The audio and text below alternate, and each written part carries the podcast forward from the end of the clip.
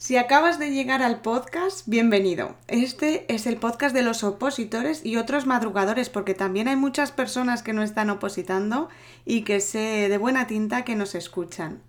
Has llegado a un episodio muy especial. Es la segunda parte de la entrevista a mis compañeras de oposición. Pilar, Maite Lleva y una servidora formamos la Academia Pume. Si te perdiste la primera parte, pásate por el episodio 52, el anterior, y así las escuchas desde el principio. Si ya lo escuchaste, no te quito más tiempo. Hablamos en, este, en esta segunda parte del tribunal, de la preparación, de cómo las oposiciones pueden cambiar tu vida. Ya verás que va a gustarte. Y hablamos también de lo importante que es seguir la vocación y trabajar mm, de algo que te gusta. Prepárate un café, sube el volumen y adelante. Estás en tu academia.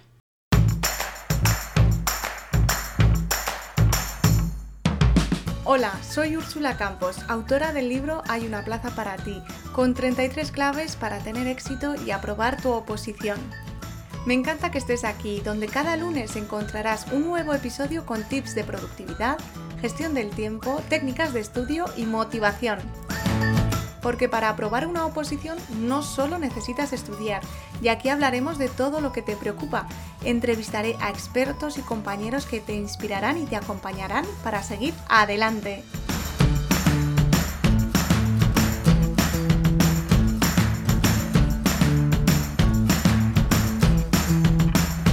Bueno, Eva, tú has dicho que fuiste tribunal. ¿Cómo fue aquella experiencia? ¿El tribunal es de carne y hueso? Porque siempre nos imaginamos ahí en plan, el tribunal. Socorro. Sí, es verdad, el tribunal, ¿no? Así, en letras mayúsculas y, con luces. Bueno, la verdad que para mí fue una experiencia muy enriquecedora. A mí me lo propusieron para ser en la siguiente oposición, sí, la siguiente era nuestra. Y bueno, yo creo que, bueno, pues aporté mi granito de arena a lo mejor de, pues eso, al tenerlo reciente, ¿no? Pues estás con gente que ya esas cosas eh, lo ven como más lejano y tal.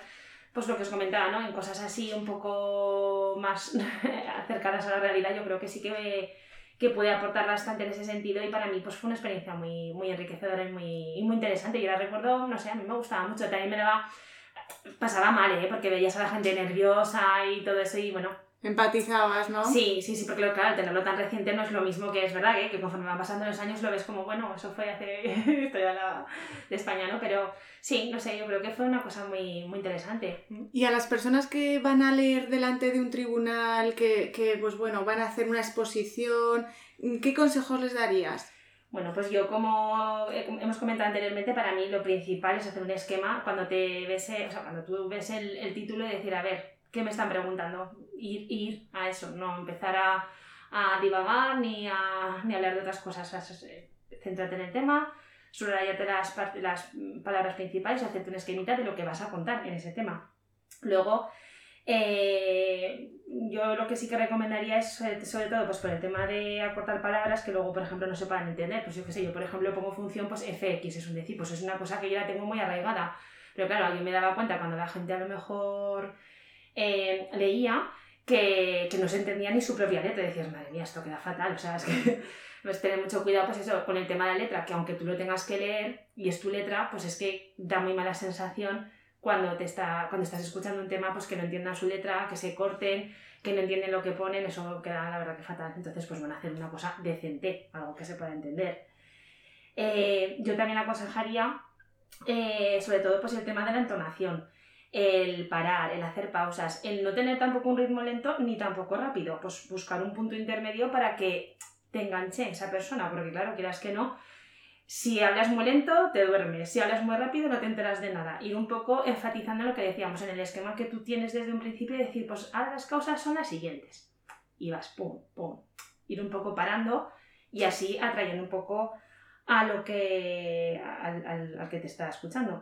Y entonces Claro, y luego yo también creo que una parte, hay un componente subjetivo que es así, o sea, que es que eso es totalmente no sé cómo decir, o sea, a mí me parece que es que, es, eh, que está ahí, o sea, que, que, sí, que puedes saber mucho, ser un crack, pero tienes que tener, pues, no sé, una, una cierta presencia, es que es, un todo, es algo que te, que te llama a esa persona y entonces hay un componente subjetivo pues que te tiene que enganchar. Eh, la presencia, el, no sé, y lo que te decía antes, a mí me gustaba tú, pues a mí, por ejemplo, cuando tú leías, pues me enganchaba. O sea, es que era como decir, ostras, qué interesante, pues no sé, también ese componente subjetivo que la gente lo trabaje que no solamente es leer eh, como si leyera un artículo, no, es que es tener un algo. Y tener, estar presente, ¿no? También. Eso es. Que cuando estés, o sea, que, que, entiendas que las otras personas te tienen que escuchar. Claro, como el que dice cuando dice, nada, que cuando cantas que tienes que sentir la canción, pues esto es lo mismo, cuando tú estás leyendo tu tema tienes que sentirlo en ese sentido, decir, bueno, es que estás, me estás transmitiendo algo, porque yo recuerdo que había mucha gente que venía tú, tú, tú, y decías, y no te y a lo mejor era un tema brillante pero es que no te lo estaba leyendo bien y, y, quedaba feo. Y, sin embargo otros pues eran como mejor o sea porque había un componente subjetivo de esa persona que te lo vendía y, y eso era a mí o sea a mí eso me gustaba mucho. Cuando había alguien que pues que era el distinto o sea y ese es el que se lleva pues a lo mejor ese componente subjetivo pues es el que te da un plus que lo escuchas de otra manera no está leyendo pero lo escuchas de otra manera. Mm. Muy bien, pues muchísimas gracias. Y tú, Maite, que fuiste preparadora durante. preparaste a algunas personas después de, aprobar. ¿Qué tal fue la experiencia? ¿Tuviste muchos aprobados? ¿Cómo les organizabas? Cuéntanos. bueno, como os he dicho antes, lo que sí que fue, tuve muchos aprobados, pero por lo mismo que os he dicho, porque el que quiere aprobar eh, sigue hasta el final y al final lo aprueba por la constancia y por el estudio, ¿no? Entonces, sí, eh, creo recordar que preparé dos, convocatorias y, la verdad es que, bueno, pues a mí me gustó, me gustó el, tema de la preparación. Eh, me gustaba ver cómo la gente se implicaba y cómo, y cómo, bueno, pues cómo se lo tomaban en serio. Y ya desde el principio ya veías quién al final iba a acabar aprobando, quién tenía ese, pues esa, esa constancia, ¿no? esa planificación y lo, lo veía. Y bueno, eh, la verdad es que lo que era el temario y lo que era pues el haber pasado por esa convocatoria, pues me ayudaba mucho a, prepararlo. Y, pero bueno, pues eh, ahora como que las, estas próximas oposiciones que también me han preguntado, como que no me apetece tanto, ¿sabes? Veo como que he invertido mucho tiempo en eso y me resultaba gratificante en ese momento pero ahora como que me apetece más disfrutar pues, de otras cosas, ¿no? Que no es tu momento, ¿no? No es mi momento, no, exactamente. Y no es porque no me gustase, ¿eh? simplemente es porque creo que, bueno, pues que ya he hecho esa parte y ahora toca otra, otra, etapa. Mm. Has dicho que tú veías quién tenía como pinta de aprobar, ¿no? Sí. Eh, eh, has dicho dos palabras, constancia y planificación. Mm. ¿Alguna cosa más que creas que pueden Añadiría equipo, añadiría equipo, porque, bueno, pues en los grupos de preparación hacen sus, hacen sus equipos, ¿no? Como lo hicimos nosotras, y eso ayuda mucho porque no es lo mismo ver un tema desde un punto de vista que verlo desde 4, 5, 6, 2, ¿no?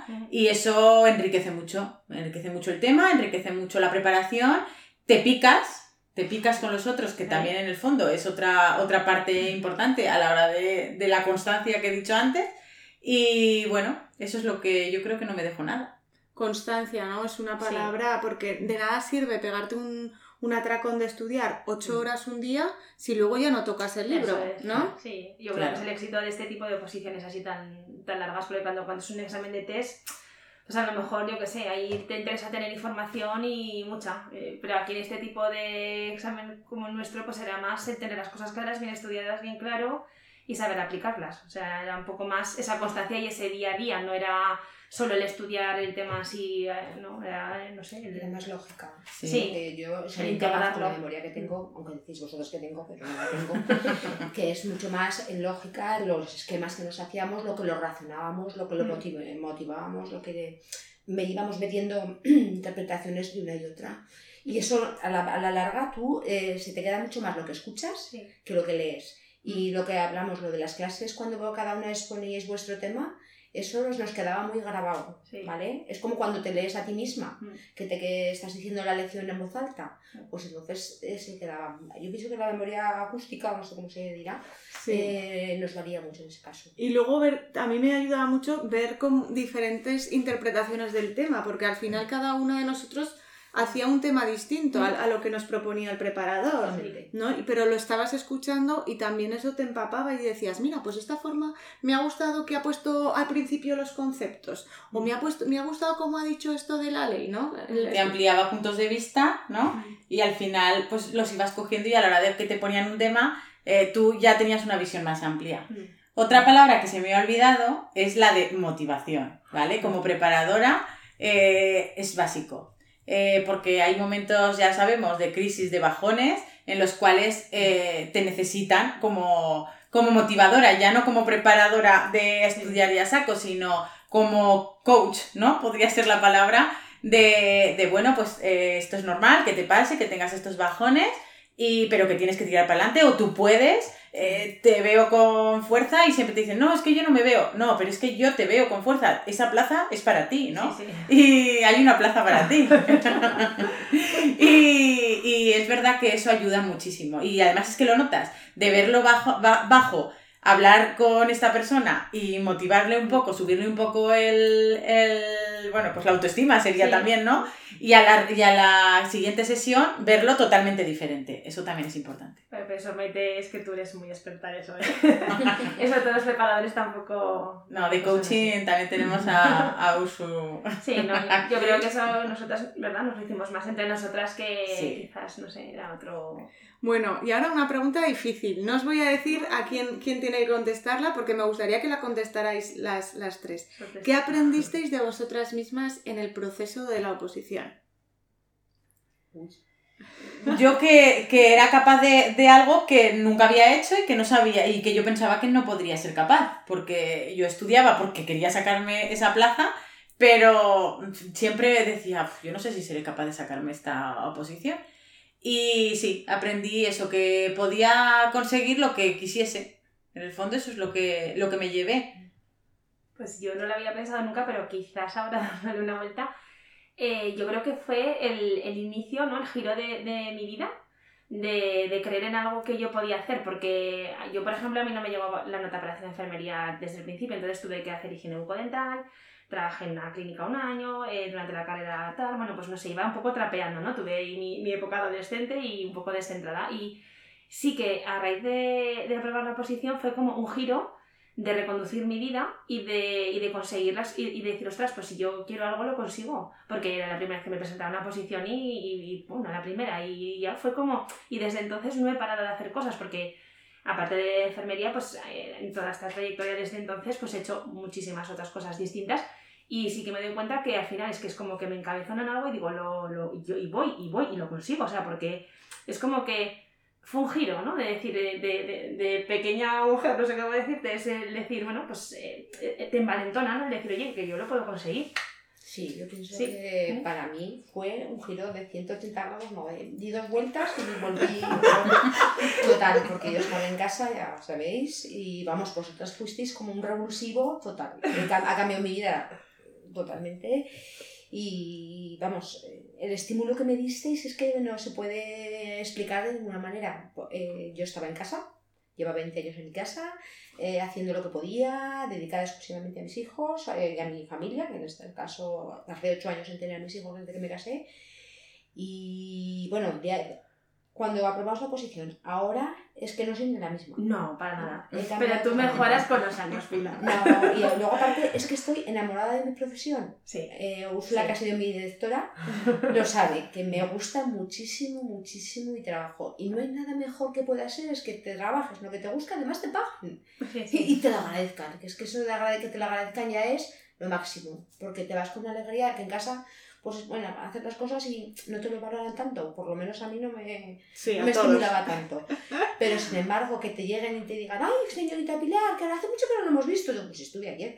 Digo, pero que no me vieron, claro. Y entonces es que eh, te dan una alegría que dices, bueno, esto no se paga con nada. Y entonces, bueno. Pilar, yo, yo que he trabajado contigo, he de decir que yo no conozco a ninguna enfermera que le pegue más el trabajo a residencia que a ti. ¿Verdad que sí? No, es que eh, tú no eres enfermera, o sea, tú eres la madre de los, de, de los abuelicos. Es que... es que yo hicimos las prácticas juntas en Huesca, en la Sagrada Familia de Huesca, y, y yo no he visto una, una compañera igual, ¿eh? Y mira que he tenido compañeras que yo troteo muchos, muchos servicios, y yo lo que tú les das, no, los da, no, no lo da nadie, ¿eh? Os voy a dar un pensamiento filosófico que estuve buscando, que era la diferencia entre cuidar, que es la, ¿Sí? la, la, profesión de las enfermeras, y curar, que sería lo de los médicos, ¿no? Uh -huh.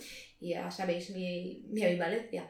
Y yo me llegué a la conclusión que me gusta mucho más cuidar. Sí. Porque cuidar representa curar a la gente uh -huh. y a la vez, cuando ya no tiene curación, eh, eh, ofrecerle el mejor, con, las mejores condiciones Mm. posibles y tratarlo como, lo- como mejor puedes. Pues, Entonces, a mí, el, da- si- el dar el cariño y la- el cuidado que yo considero que necesitan, que te lo agradecen y que eso a mí me llena de... Es que me, me llena completamente, eso no, no tiene precio. No, yo podía haberme bajado a otros sitios, pero... No, Es es, que- es que la me da vida.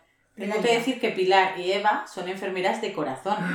Porque nosotras también somos enfermeras, Ursu, pero como que nos hemos descarriado allí a la parte de la, de la gestión y administrativo, pero siempre está allí nuestra parte de enfermeras, eso, eso está claro. Pero ellas es que las vemos cómo cuidan a, a todos y es que, vamos, la- son mis ídolos enfermeros. Referentes total. Yo estoy de acuerdo, Maite, totalmente. Yo para mí, enfermería, llegué un poco pues de, de- de casualidad y tengo que decir que desde el primer momento me encantó. Y conecto muchísimo con la parte de Pilar que dices, es que, ese, es que no tiene precio. Cuando yo me acuerdo de estar en la UCI lavando las- la boca a una persona accidentada y cuando te dicen, ay, qué bien respiro por haberle lavado la boca, Ah, y es que no tiene precio, no tiene precio esa sensación de decir, wow, sí que es verdad que yo no tengo esa vocación, pero, pero, pero, y por eso a lo mejor ahora estoy en gestión, puede ser, pero conecto muchísimo y lo admiro muchísimo y creo que todo el mundo debería pasar por un hospital a cuidar a alguien, mm. porque No, y te bueno, enseña sí, vida. O la residencia, es que está muy O una, o una, parece sí, que- perdón, sí, sí, sí, porque sí, además... porque sí, yo ahora que estoy en el hospital lo veo, que parece como que si eres enfermero de UCI eres el super enfermero y No. si eres un enfermero de residencia pues eres... eh, Y para nada. O sea, es que los cuidados, la atención, el cariño, todo eso que en el hospital a veces se despersonaliza pues porque vas mm, a toda pastilla, a toda pastilla y no te da tiempo a veces de... Bueno, nosotros hablamos con las compañeras, ¿eh? incluso ahora mismo en esta época COVID, quiero decir que es que, que vas tan aturullada a veces, pues cuando ha sido la mala época, de los principios de pandemia, que es que decías, es que no, no sé ni cómo se llama, es que lo trato como que no, no te gusta, porque, no, porque cuando tú tienes esa vocación y te gusta tu profesión, pues es que no, no lo estás haciendo bien. Y entonces yo creo que la residencia, yo les decía a mis compañeros, digo, es que para mí es como un gran hermano. Es, es, no sé, es como, no sé cómo decirte, es que es como, Es una mezcla entre Claro. medicina interna y un Sí, centro de salud. sí. ¿Vale? Pero es una familia, Es es, como que un es pueblo, distinto. sí. Porque tú, no son Pero es personas como- que están enfermas, es que son personas que son tus abuelicos, son eh, y los quieres. y- Están en su casa, Claro. están con sus patologías Claro. de base, con sus crisis claro, y a la vez los vas atendiendo, eh, claro, es sociosanitario. sí, sí, sí. Entonces la parte sanitaria por enfermera, pero la parte social, Hombre, a la hora de la palabra cuidar, sí. es muy Y importante a esas edades. Es que eso es una pasada, porque lo típico, "Ay, hija mía, ¿no me podrías traer la colonia que es que se me acaba aquí? Y tú con la compras de la colonia, pues por supuesto que se la compras, le llevas lo que haga falta. Es que Sí, Es que eso, yo que además Pues no he tenido escucha. abuelos, para mí es que eran mis abuelos. O sea, yo era, yo, de verdad, ¿eh? para mí, mi época más feliz, desde luego la época que trabajé Y escuchar, en yo soy muy habladora, con lo cual es muy complicado para mí escuchar. Pero yo a todo el mundo les hablo, incluso Sí, sí. a los que son con Alzheimer, yo de- deben decir por la planta, dice, mira, está loca, pero a mí siempre me quedará las enfermedades estas que son generativas a nivel salud de mental, que la capacidad que tengan ellos de, de, de percibir o de, de- que les llegue nuestros, nuestros El cariño. comentarios, el cariño y lo que nosotros eh, eh, les aportamos.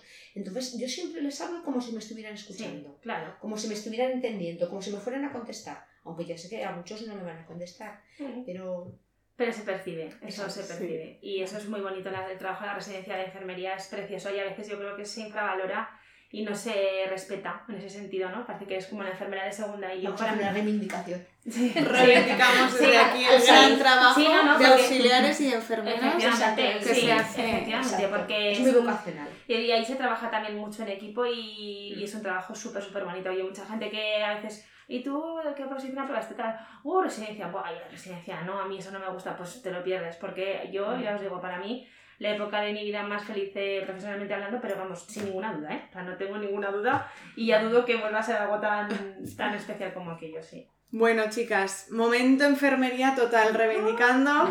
Me encanta. A las que le gustan No, pero da gusto, da gusto, ¿no? Y que haya personas que al final es lo importante, que te guste tu trabajo. Sí. O sea, es que es lo importante porque Sí. vas a, a pasar ocho horas y la otra persona también lo va a percibir. Así que vamos a ver a todas esas personas que opositen a enfermería, a maestro, a judiciales, a lo que sea, porque aquí nos escuchan de muchos ámbitos. Mm, tengo tres preguntas, como ya se nos está acabando el tiempo, una para cada una, ¿vale? Venga. Así que, bueno, si os quedáis en blanco, que la otra le eche una mano. Sacamos Venga. a la artillería Pume. Maite, un consejo, dos o tres, para quien, a alguien que empiece ahora a opositar.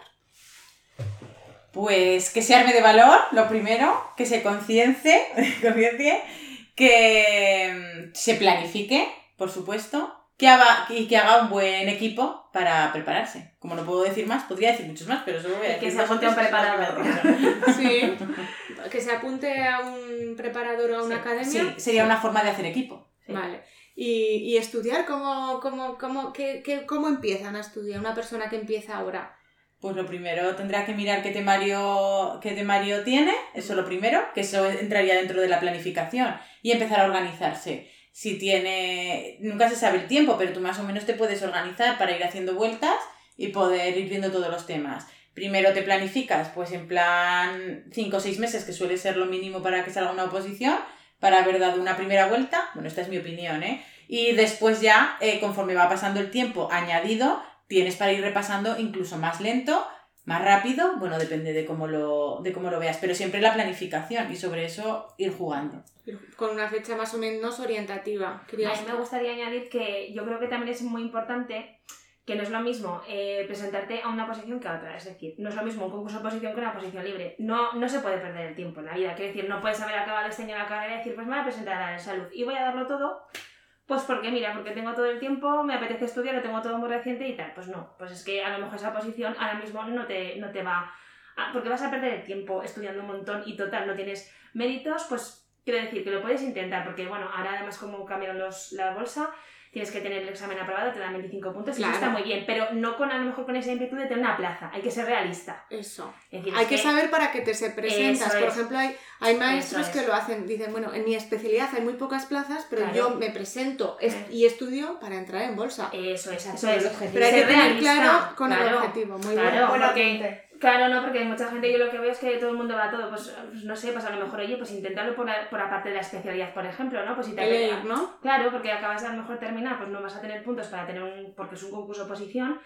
Y bueno, pues un EIR a lo mejor para empezar puede estar muy bien, pero bueno, quiero decir, no puedes pretender eh, el año que acabas la carrera que justo te salga una posición y que vayas a tener una plaza, pues porque va a ser francamente difícil. O sea, son tantas cosas que, que se tienen que coordinar para que llegues a tener esa plaza que yo pienso que, que es un poco realista decir un poco, a ver, ¿qué es lo que tengo? ¿Qué tengo en mi experiencia? ¿Qué, qué formación tengo? ¿Qué, ¿En qué momento de mi vida estoy de todo? Y entonces ya un poco afinar qué tipo de oposición es tu oposición para ti. No sé cómo decir, yo por ejemplo estaba, me decanté pues porque Jolín era libre, pues eso, yo acabé en el 2006, él fue en el 2009, pues que, que a dónde iba yo en una posición de salud, pues hombre, ir, ir un poco con cabeza, son dos años de estudiar, de preparar un preparador, eh, pues lo que hablamos, pues no vas a estar perdiendo el tiempo, pues un poco decir, a ver, ¿qué quiero? Ser realista con el objetivo, ¿no? Eso es, resumidas cuentas. Un consejo, Eva, para alguien que tiene el examen de aquí a dos semanas. ¿A dos semanas? Pues bueno, si de aquí a dos semanas ya no se lo sabe todo, mal va. Eso para empezar. Consejo, pues que ahora es el momento de darle el último empujón, de a lo mejor los esquemas que haya ido haciendo, la libreta que tú les aconsejas de, De la memoria. de la memoria, pues que, esa libreta de la memoria, es que poco más, es que en dos semanas es momento de estar tranquilo, de centrarte, de olvidarte un poco, de, de aislarte un poco, entre comillas, socialmente, familiarmente hablando, estar centrado, intentar, pues bueno, descansar, ir bien motivado y bien alimentado, bien dormido, etcétera. Es que quiero decir, en dos semanas no puedes pretender eh, ya aprender mucho más. Quiero decir, es el momento de tranquilizarte y de, y de ir a, o sea, y de eso, la libreta de la memoria. Es que no te da tiempo mucho más. Y añado, ¿Mm? ánimo, esta plaza es tuya. Eso. No, actitud triunfadora, ¿eh? Yo, vamos, yo creo que eso nos pasaba a todas, ¿eh? Que cuando íbamos al examen ninguna pensamos en ningún momento, bueno, vamos a probar esto. O sea, quiero decir, cuando empezamos la posición, no te digo que no, pero cuando íbamos al examen, yo creo que ninguna. Yo creo que vosotros me cambiasteis a mí el chip. Yo, yo fui al revés, de me- como decía Maite con las notas, yo el ánimo. Yo fui, sabía, era consecuente de lo que Sí. de dónde venía. Entonces, eh, que me pusieran en la primera lista, si me decíais, preséntate al primer examen y léelo, que si no lo lees no cuenta. Mm. Y luego ya fui poco a poco a- animándome, vosotros Sí. me pusisteis la mecha y ya Ujú. pues a por No, todas. no, Pero vamos, yo no, el primer día que fui, yo lo que decías, a como los maestros, a que me pongan en la lista de sustituciones y ir aprendiendo poco a poco. Y al año siguiente ya, ya me presentaré otra vez. Pero hay que olvidarse del resto. Tú tienes que ir y decir, es que hay una plaza que es para mí Sí, sí, y es sí. mi plaza y yo me lo he currado, yo lo he hecho, no puedo hacer más, he dado todo lo mejor de mí, para bien o para mal, y, y, y adelante. O sea, no puedes ir, ¡ay, no, tal, que... No, no, no. Hay que ir a una por plaza todas. para mí. Eso, Eso eso, es. ¿Y un consejo, Pilar, para alguien que tiene que estudiar en verano? Uy, lo del verano, pues... ¿Te ha tocado? esa, es la, esa es la peor. Bueno, pues mira, pues yo me acuerdo que buscaba las horas frescas, soy muy calurosa, entonces me organizaba de que por la mañana eh, levantarte tempranito con la fresca y luego pues echarte una buena siesta y luego ya, y luego, este, a la- aunque tú eres muy disciplinada y dices que no pueden ir a la piscina, pues sí, pueden ir a la piscina, un ratico de piscina. Claro, si lo tienes ya dentro de dos semanas, pues hombre, el día de antes vete a la piscina. El día de antes vete a la piscina, relájate cena. porque... sí, No vas a hacer nada. Exacto, si el día A de Pilar no le gusta nada la piscina. ver. Bueno, pues al que le guste la, una excursión, pues una vuelta por ahí. A tomarse unas copas con los amigos. Descansar. sobre- alcoholizar. Bueno, que estamos en pandemia. Bueno, yo me acuerdo que cené con sangría, ¿eh? La Sí, noche sí. del primer examen cené con sangría. Vale. Si no, yo no voy a dormir. Necesito un poco de ayuda. Pues eso, aprovechar las horas de fresco y lo demás, pues mm, relajarte mucho. Y que hay tiempo para todo también, ¿no? Sí, Tú propones supuesto. que vayan a la piscina. Sí. Si se organizan, como Que sí, no, que sí, que yo también, por ¿eh? Yo también. Yo si, si lo que dices tú, si madrugas y si haces... Yo es que soy, yo prefiero que estés cuatro horas, Mm. me lo invento, o dos horas concentrado, Mm. que no cuatro horas Mm. Mirando el móvil, viendo la tele. Yo es que yo me sentaba y estaba a tope. Ah, Y entonces yo estudiaba, trabajaba, bailaba y me daba para todo. Pero el, el rato que me sentaba Ujú. es que no me distraía. Yo cuando se iban estos a la cama, sobre las 10, me acuerdo de escuchar a las 2 de la mañana el camión de la basura, cuando levantaba los contenedores Buah. estos que estaban soterrados, eh, ahí en Miraró, y eso y yo, eh, era mi hora, lo tenía casi como cuando llegaba el camión de la basura, a la hora y poco ya tenía que dejar. Lo tenía como un poco como alarma, ¿no? Era, era mi tope. Y era pues que, porque era la hora fresca, es que para el Claro. verano hace muchísima calor, entonces tienes que Sí. ir buscando la zona que más te concentres. Con esta calor, eh, además en Zaragoza, bueno. A mí me gustaría añadir que también hay, hay mucha gente que cuando se prepara una posición o está en ello, pues dice, no, que yo no trabajo, que no me, que no, que me dedico a todo esto. Pues yo creo que es un error, porque hay tiempo para todo. El día son 24 horas y, y para mí el, pienso que cuanto más ocupación tienes o más cosas tienes en tu vida, más te organizas, porque el, el ir así sin, sin despreocupado de, bueno, tengo las 24 horas para mí, pues yo pienso que es un error, porque lo que decías tú, ¿no? Yo bailaba, yo trabajaba, pues es que es así, realmente dices, mira, yo trabajo de mañana, pues yo luego voy a comer, voy a descansar un ratito, me voy a poner de tal hora a tal hora, luego me voy a ir a dar una vuelta, voy a hacer no sé qué. Porque es que al final, cuando no estás organizado, cuando vas así un poco al, al tontón, sin llevar un orden establecido, yo creo que es peor. O sea, cuanto más cosas, o sea, tampoco te digo cuando estás opositando que hay que meterse en 40 generales, pero sí, el, el- siempre con una coherencia Claro, y un eso es. estilo y... hmm. y perfectamente se puede compatibilizar lo que hablamos, pues con hijos, con trabajo y con todo. A ver, a mí, yo por ejemplo lo que ha dicho Maite de que ella se dejaba los fines de semana, que Claro. yo recuerdo de haberlo comentado, Sí. yo para mí eso era inviable. Sí. Para mí el fin de semana era cuando más aprovechaba Claro. porque como no trabajaba, como no tal, Mm. pues, pues le metía más horas. Que eso no quiere decir que luego no saliera, porque es que yo a lo mejor estudiaba cuatro horas, comía, estudiaba cuatro horas y a las ocho de la tarde ya había acabado, ya Claro. podía salir de ocho a cenar por ahí. O sea que es que luego el día, como dices, tiene muchas horas. Sí. Bueno, chicas, ya, ya, ya estamos llegando al fin. He, he cometido el error de que no, no he preparado ningún cierre, porque estaba, bueno, me he preparado un montón de preguntas, me he preparado porque no, la verdad es que estar con todo preparado y con vosotras, pues no sabía cómo iba a ir la experiencia. Yo creo que ha ido muy, muy bien. Y nada, os quería preguntar, la última pregunta es que ¿qué os pareció? ¿Cómo, cómo llevasteis la, la publicación del libro? ¿Qué os pareció? ¿Y qué, ¿Y qué sentisteis cuando leísteis el capítulo 15, que es el que salís vosotras? Bueno, yo tengo que decir que en cuanto lo tuve en mis manos, me lo leí en ese momento, que me acuerdo que estaba en el, en el dirigis que me, la que me la acababas de dar, y en cuanto pude, me lo leí, pero es que no pude parar de leerlo hasta que no acabé. Y me emocionó, bueno, y lloré y de Sí. todo, porque es que la verdad es que para mí era algo maravilloso escu- leer eso, leer nuestras vivencias en un libro. Fue maravilloso, vamos. Qué guay. Exacto, Maite, yo también me lo, me lo embebí, me lo pasé corriendo, corriendo y buscando y leyendo y me vi muy reflejada en todo lo que contaba, aunque era la experiencia particular de, de Úrsula, me vi muy reflejada todas las etapas y los procesos que llevamos allí de prepararnos, de ir, porque fue lo que acabó, duró dos años y sobre todo pues el, el invento de Pume fue de Úrsula, que ella es la que nos unió y la que nos hizo todo esto y pues eso, emoción y luego aparte un poco de vergüenza porque soy muy vergonzosa aquí donde me veis y cuando lo presentaste me daba, vamos, yo como un tomate colorada pero muy orgullosa de que, de que pudiéramos aportar nuestra experiencia a mucha más gente que pudiese lograr esos objetivos que, que ha sido a mí lo mejor después de mis hijos. Fíjate. Pues yo para mí fue una sorpresa total y absoluta. He de decir que para mí siempre es una caja de sorpresas. O sea, yo es que cada vez que que nos vemos o que cada vez que hablamos así, bueno, eso que tenemos mucha relación, que tenemos nuestro grupillo de WhatsApp y vamos teniendo la relación, una relación muy, muy cercana, pero es que siempre es una caja de sorpresas, entonces para mí pues una alegría impresionante, yo para mí profunda admiración hacia tu persona desde siempre.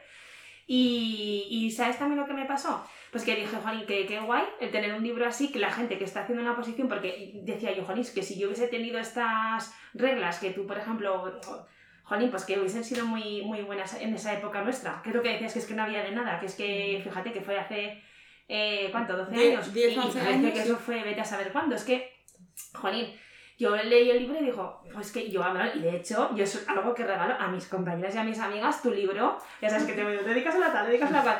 Sí, porque, digo, es que, porque las que sí que están estudiando... Porque sales tú, ¿no? No, porque, porque digo, porque es que te dan muchas pautas y es un libro muy chulo, porque, jolín, que te dan, eh, o sea, eh, das esa, esas pautas, esa... Eh, eso cómo decirte, pues que es un libro que te ayuda mucho y que, y que es muy gratificante. Hombre, que lo Yo también hago lo mismo que tú. Eh, se lo regalo a las amigas de mis, de mis hijos. Y mis hijos están fritos porque somete se lo regalo a las chicas. y es que les digo, es que este Raúl también se lo regalo a un par de chicos. Para que quiere para a la pila. No, no, no, no, es que ¿sabes lo que pasa? Que como este siglo eh, pienso yo que es el empoderamiento de la mujer, las que empezamos a, a, movernos, pues entonces se lo regalo a casi todas las amigas de mis hijos, eh, de, amiga, de amigas mías personales a sus hijas. Era como el regalo de, de, de, cumpleaños, pues mira, es que, que, me parece muy práctico. Sí, es que es, es práctico, es palabra, es que realmente son como consejos y pautas que dices, Juanín, que si yo lo hubiese tenido cuando me estaba preparando una posición, pues a lo mejor hubiese estudiado de otra manera. Yo tengo que decir que el, que el, libro me emocionó, pero lo que más me emocionó fue el día de la presentación en Monegrillo.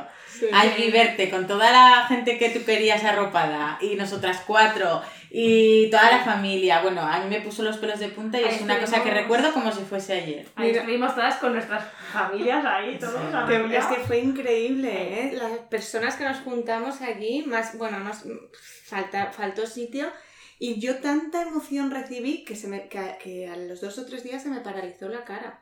Hostia, es verdad. Es y, fue, y, fue, sí, es y fue de esa emoción sí. inmensa que yo recibí que para mí fue lo más, lo más, lo más. Es que está, está también súper guapa, súper radiante y bueno. Y bueno, súper agradecida a todos. Fue hasta, fue hasta el hoy, el director provincial. Sí, sí, sí, sí, sí, mi jefe. Sí, sí, también se lo agradezco mucho. Bueno, yo siempre les digo, mucha gente me escribe, ay, yo quiero ser de las PUME. y es que me encanta, ¿no? Cuando alguna vez me dicen eso, porque yo siempre les digo, somos una de las academias que tenemos un 100% de aprobados. sí, sí. Así que con eso nos vamos a despedir. Muchas gracias, chicas, ha sido un gustazo. Gracias a ti por invitarnos ya tenía y por juntarnos para... Sí, sí, ha sido... Pero decir que ha sido un poco sorpresa todo, ¿eh? Porque le decíamos, ¿tienes alguna pregunta que nos van a hacer? No nos ha dicho ni nada. Bueno, pues eso, que muchísimas gracias. Que espero que hayáis pasado un buen rato. Genial. Y a los que nos estáis escuchando, muchísimas gracias por llegar hasta aquí. Espero que os haya gustado tanto como a mí. Y ya sabéis, bienvenidos a la Academia PUME. Gracias por escuchar este podcast. Si te ha gustado, no olvides suscribirte y compartir el episodio en tus redes sociales porque me ayudarás a seguir creciendo. Si necesitas más contenido, visita mi blog Hay una plaza para ti y descárgate gratis el kit del opositor con ejercicios que estoy segura que te van a ayudar a arrancar. Te espero el próximo lunes aquí en el podcast de Úrsula Campos.